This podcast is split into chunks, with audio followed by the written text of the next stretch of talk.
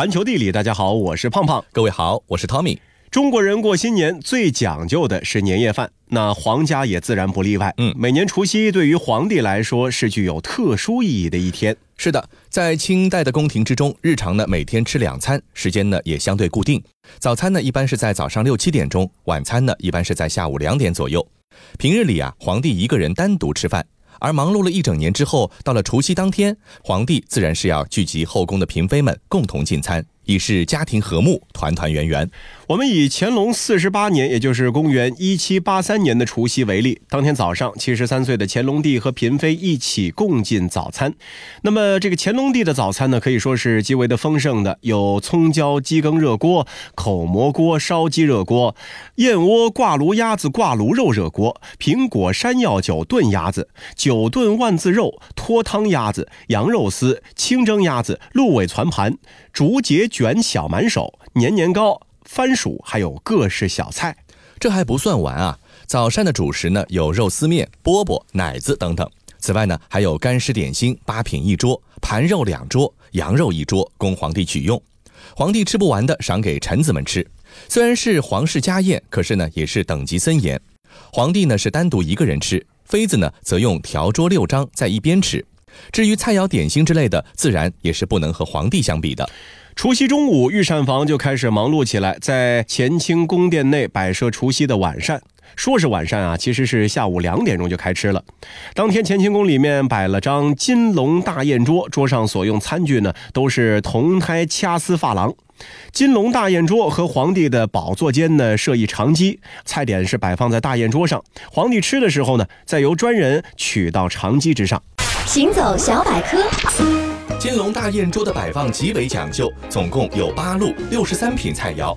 此外，还摆放有酥糕、鲍螺，也就是螺形的奶酪四座。餐桌两旁摆放有各类水果，东西两边还有奶子、小点心、炉石、熬尔布哈，也就是一种奶饼子，以及鸡肉馅的包子、米面等食物。那嫔妃呢是分东西两边设桌，东边是余妃、纯妃头桌宴一桌。还有婉嫔、承嫔二桌宴一桌，林贵人、明贵人三桌宴一桌。西边颖妃、顺妃头桌宴一桌，寻嫔、十公主二桌宴一桌，陆贵人、白常在、鄂常在三桌宴一桌。陪同用膳的臣子呢，则是另外单独设六桌，每桌有高头五品、群膳十五品、干湿点心四品、银碟小菜四品。这所谓高头啊，就是各种点心堆高摆放，作为看盘啊，好看比较重要。嗯，下午三时二刻，热宴在大餐桌上摆好之后，在礼乐声中，乾隆帝呢就先落座了，然后嫔妃们方才入座。吃饭的时候，先给皇帝献上汤膳，这汤膳呢会被放置在一对雕漆飞龙宴盒里，送到皇帝面前。左一盒有红白鸭子大菜汤膳、精米干膳，右一盒有鸭子鸭腰汤、豆腐汤。左右两盒寓意成对吉祥。给皇帝送完了汤，然后呢就是给嫔妃们送汤膳。标准和皇帝的相比是减了一半，每位呢只有精米膳一品，羊肉卧蛋粉汤一品，而且呢是依照地位分别送上。汤膳结束之后，乐旨开始演戏，然后送上奶茶。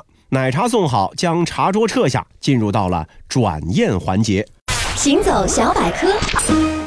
所谓转宴，就是将金龙大宴桌上陈设的各种菜点，先送到皇帝面前的长机上，皇帝尝了之后，然后再依照秩序送到各个嫔妃的桌上，象征阖家共享。转宴主要是转菜，桌上的花瓶、筷子、叉子、看盒则不转。转宴之后，送上皇帝的酒宴一桌四十品，摆五路，每路八品，分为五对盒进上。皇帝头对盒进完之后，二对盒上来的同时，也开始上嫔妃和六桌来宾的酒宴，待遇呢也是照例下降，每桌十五品，菜七品，果子八品。吃完酒宴，果茶饮好，在奏乐之中，皇帝是起驾离席，宴席结束。那之后呢，皇帝就会移驾养心殿东西佛堂进行礼佛仪式。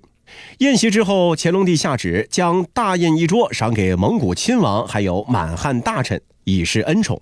是的，由菜单呢，我们可以看出啊，清宫中的膳食呢，可以说是非常的丰盛，但是并不奢华。菜肴上呢，是以鸡鸭等家禽为主，同时呢，辅以东北的鹿肉、狍子等各种的野味。至于主食，则是各种饽饽。各种民间家常菜肴，像是豆腐、豆汁儿、拌黄瓜之类的，不时的也会出现在清宫的餐桌之上。至于宫廷之中的挂炉鸭、挂炉猪，在日后则被演变为中华传统宴席中的必备大菜。这乾隆皇帝啊，确实是一个挺有个性的皇帝。嗯他不大喜欢吃鱼虾，对于山珍海味之类的也是没有兴趣。乾隆在避暑山庄的时候，朝鲜国曾经献上了一堆的这个珍稀海鲜，太监们啊偷偷收下。乾隆帝知道之后，就问太监说：“收了干嘛呢？”太监们也有理由啊，说留着万岁爷回京赏人用。当代一些饭店整出各种所谓乾隆御宴，隆重推出所谓的什么全膳席、鱼翅、海参之类，其实啊是完全背离了历史真相，缺乏历史常识的产物。嗯，晚膳过后呢，乾隆帝呢并不会饿，还有很丰盛的宴席。下午六时三刻，太监呢命御膳房送上酒膳，摆酒膳一桌，吉祥盘一品，果子八品，菜六品，垂手四品。皇帝用好酒膳之后，送上保存好的八月十五日的月饼一个，哦，这个月饼要重十斤，切成好多件之后，皇帝呢先吃一些，剩下的就赏给阿哥和公主们。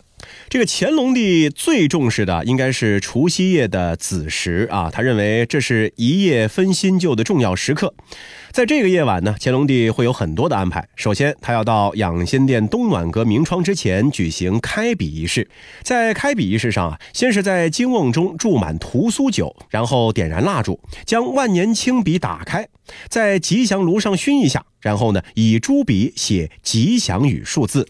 清宫的规矩是啊，深夜两点十分，皇帝呢到清安殿等处礼佛；深夜三点到圣人、药王、列祖前捻香；三点一刻时到乾清宫的昭仁殿吃煮饽饽。世界真奇妙。清代将各种面制糕点称为饽饽，就连水饺在北京俗语乃至宫廷之中也被称为煮饽饽。直到上世纪四十年代才称作饺子或者水饺。饽饽一词虽然不是满语，但是在北京的盛行却是因为满人，而饺子也随之融入了北京人的日常生活之中。梁实秋在《北平年景》里写道。城里人也把煮饽饽当做好东西，除了除夕宵夜不可少的一顿之外，从初一至少到初三，顿顿煮饽饽，直接把人吃得头昏脑胀。满人的风俗是啊，正月初一，无论是贫富贵贱，都要用白面制作饺子来吃。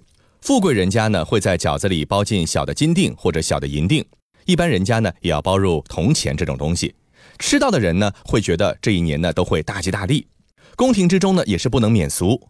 春节进煮饽饽的时候，要在饺子中包入两个特制的实心小元宝，比花生米还要小一点，而且必须保证让皇帝能够吃到，寓意啊此年大吉。这为了让皇帝吃饺子啊，要经历一系列铺张而又复杂的程序，每年都是这样。而且啊，皇帝还必须是吃到了方才罢了。比如说，光绪十一年正月初一，这光绪帝在养心殿用煮饽饽，第一次进猪肉长寿菜馅饽饽十三个，猪肉菠菜馅煮饽饽七个。第二次进猪肉长寿菜，这个长寿菜呢，其实就是马齿苋啊，这样的一个菜馅的主饽饽七个，还有猪肉菠菜馅主饽饽十三个。其实啊，以光绪帝的食量来说，吃上四十个饺子那是相当之多了。嗯，大约呢是为了吃到主饽饽中的金元宝，所以说呢也只能超过了平时的食量。嗯，在饺子里呢裹上金元宝、金钱之类，有的时候呢也会出风险。翁同龢的日记记载，同治五年正月初一，同治帝在吃主饽饽的时候，误将一枚金钱吃了下去，过了三天方才排了出来。翁同龢在日记中发出感叹：在这个食物中放金钱的风俗真是鄙俗。可这也是翁老先生的私下牢骚，公开场合，当时啊，他肯定是不敢表达出来的。这个同治帝吧，有一个特点，就是他的性情呢，其实比较的急躁，吃饭的时候啊，也是狼吞虎咽的，所以把这枚金钱给吃下去不太稀奇。在同治帝的膳食单上啊，还有一个比较奇特的现象值得关注，就是常常可以见到太监张文亮替万岁爷用膳。这其实啊是同治帝不肯吃宫中的御膳，让太监帮自己吃。张文亮呢是同治帝的贴身太监，陪着他长大，深受皇帝宠爱，帮皇帝吃饭的光荣任务自然也就交给他了。本来吃元宝饺子只是娱乐，可碰到慈禧新年时吃煮饽饽，大家唯恐他吃着不开心，所以一包就是四只。最后约定俗成，四只包裹了元宝的饺子都是由慈禧一个人吃出来。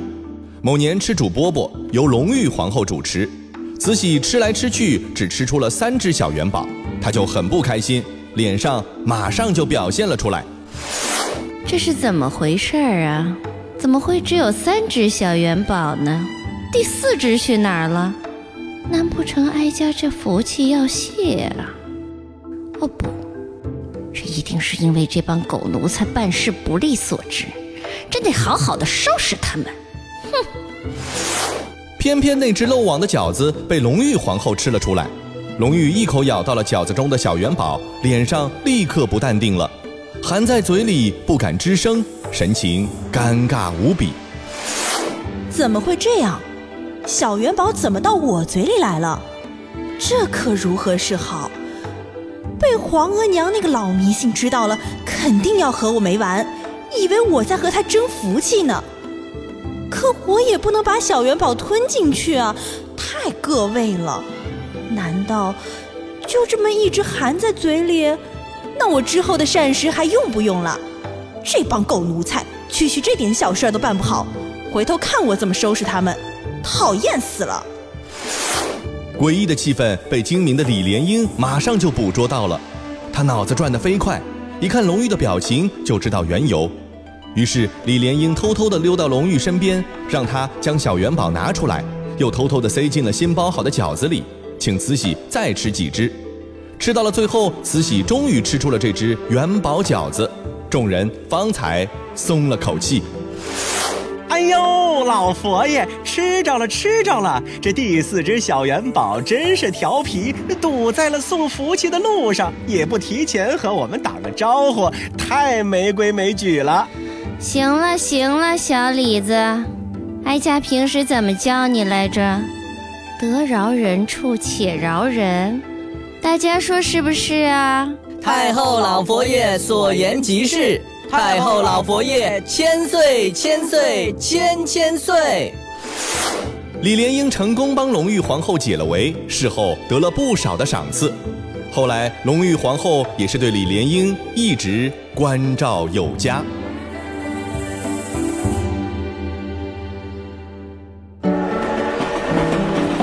环球地理。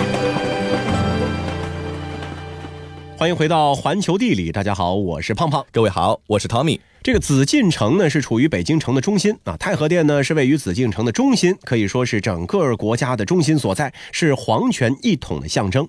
所以说，清代的重大庆典，比如说皇帝登基、庆寿、结婚、出征以及元旦，古时候啊，春节其实就是元旦啊，冬至等等重大节日呢，大多是在太和殿举行宴席。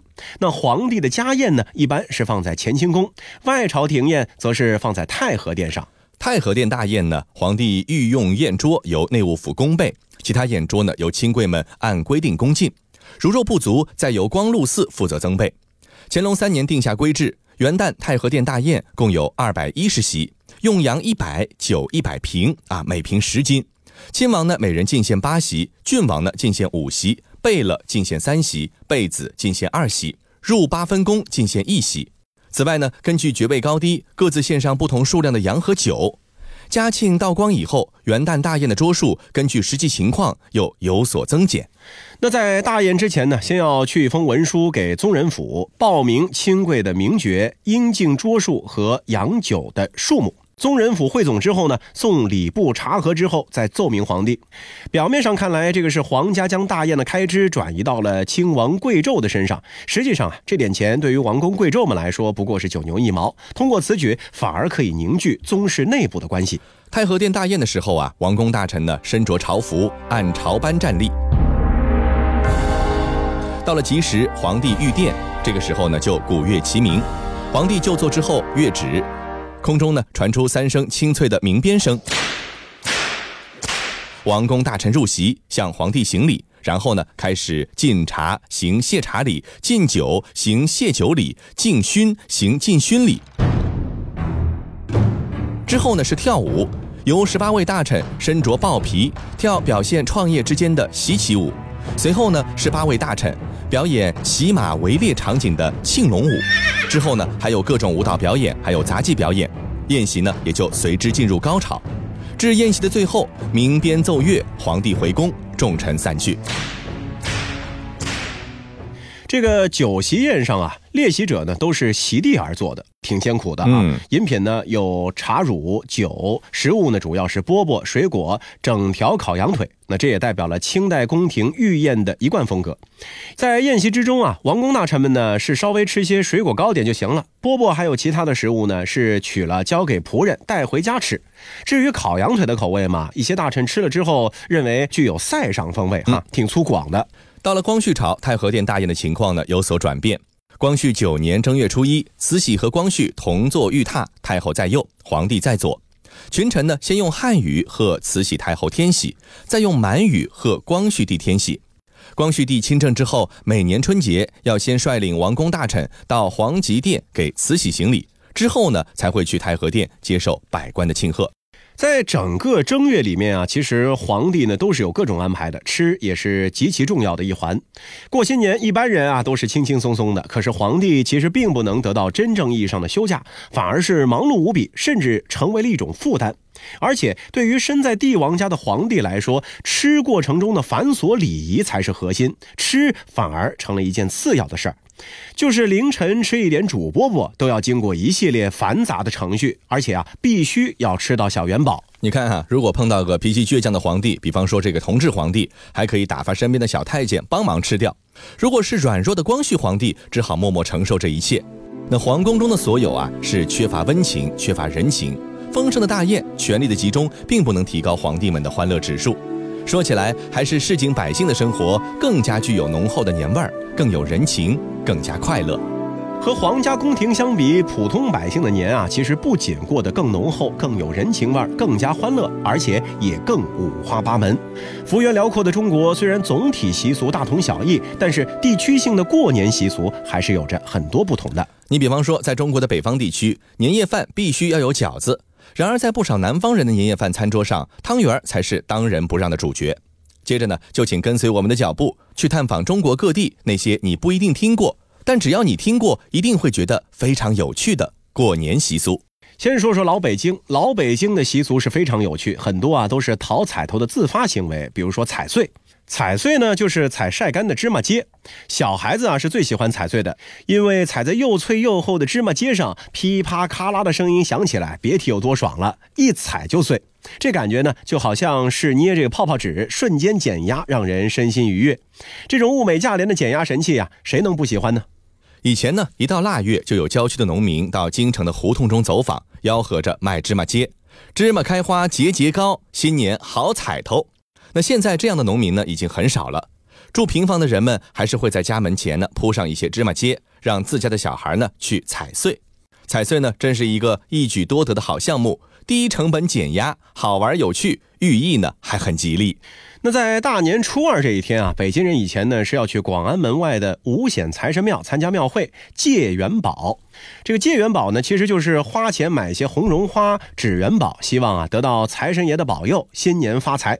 如果第二年愿望成真，还要带着祭品去还愿，表示感谢。嗯，每年大年初一的雍和宫，还有其他几所财神庙外，都会排起至少几十米的队伍，浩浩荡荡的。每个人呢都想抢到头香。据说还有专门支帐篷睡在外面排队的新闻报道，甚至呢发展出了专门的转卖头香的黄牛产业啊，真的是让人哭笑不得。比网红餐厅门外排队的跑腿啊还要有毅力。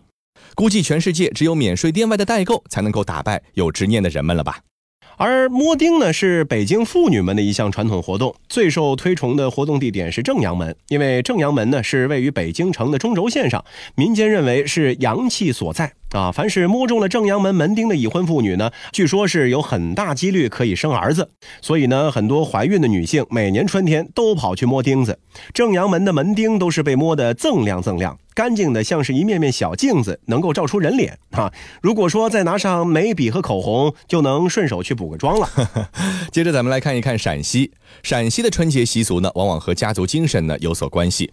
从追求家族兴旺到祈求子孙福运，几乎呢都是一个套路。每年农历腊月二十三，陕西人呢就要开始祭灶神了。和全国的其他地区有所不同的是，除去准备糖瓜、甜品之外，陕西人还要蒸心馍。这可不像寻常的蒸馒头，它的花样呢是特别的多。世界真奇妙。陕西人在祭灶神的时候用礼膜，礼膜做成花篮形状，好让灶神直接提走。祭祖扫墓要有比拳头还大的超级大馍，里面装着红枣、核桃、鸡蛋等等。自家过年要吃新馍，往往是老虎、鱼、兔子、刺猬等各种动物，顶部用颜料点上红点，象征吉祥如意。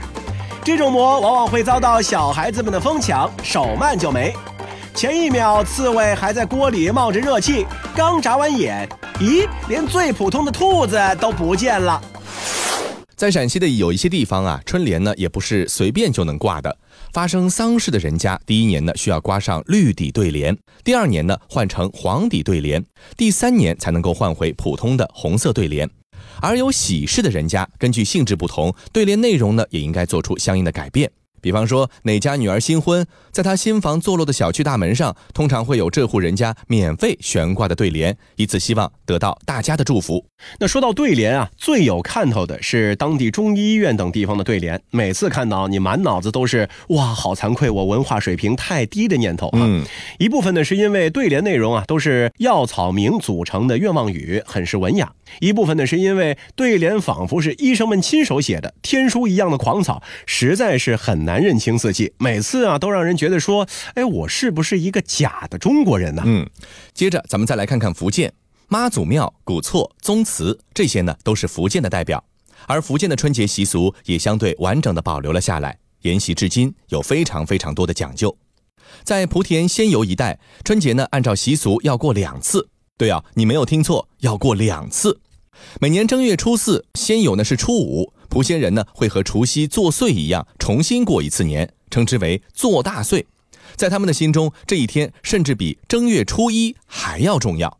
那至于过两次春节的习俗到底是怎么来的，还要从明嘉靖四十一年，也就是公元一五六二年说起。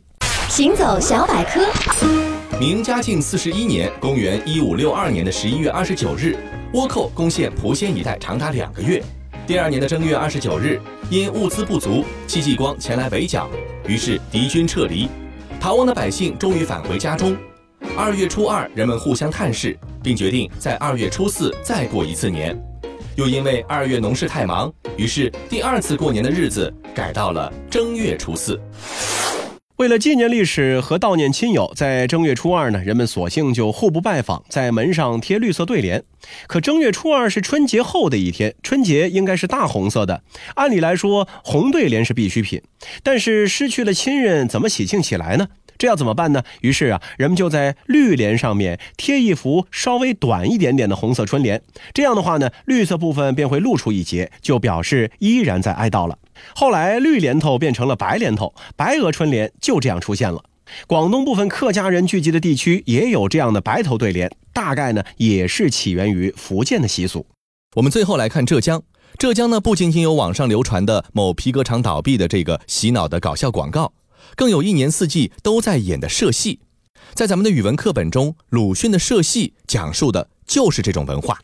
浙江过年时候的社戏啊，通常是非常红火的，往往占据着浙江农村人的空闲时间，人们都冲去观赏，生怕自己落后，可以算是万人空巷。社戏的种类很多，最热闹的是庙会戏，往往还和农贸市场结为一体。戏台子下是经营各种买卖的商贩，人们边看戏边买年货，场面是十分热闹。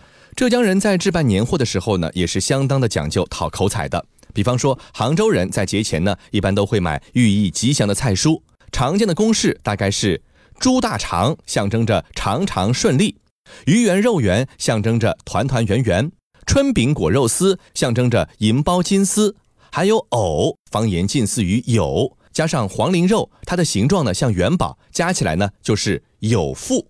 除此之外，年货中还一定要有满响，也就是剖开晒过的大鳗鱼。它味道鲜美，可以当下酒菜，看着就很好吃。年三十晚上喝点小酒，吃两口肉，看会儿春晚，生活过得别提多美滋滋了。好了，以上就是这期节目的全部内容，非常感谢您的收听。如果你喜欢我们的节目，也欢迎您订阅我们的专辑。这期节目就是这些，我们下期再见。